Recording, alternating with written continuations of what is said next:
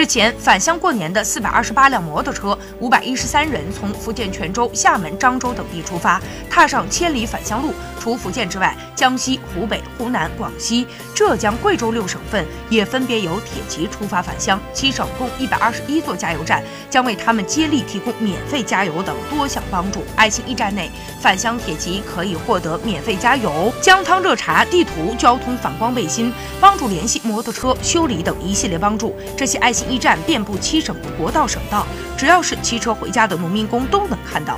铁骑们都是普通的打工族，离开父母和孩子，千里迢迢外出打工，有诸多的不易和辛酸。好心人的守望相助，令人感动。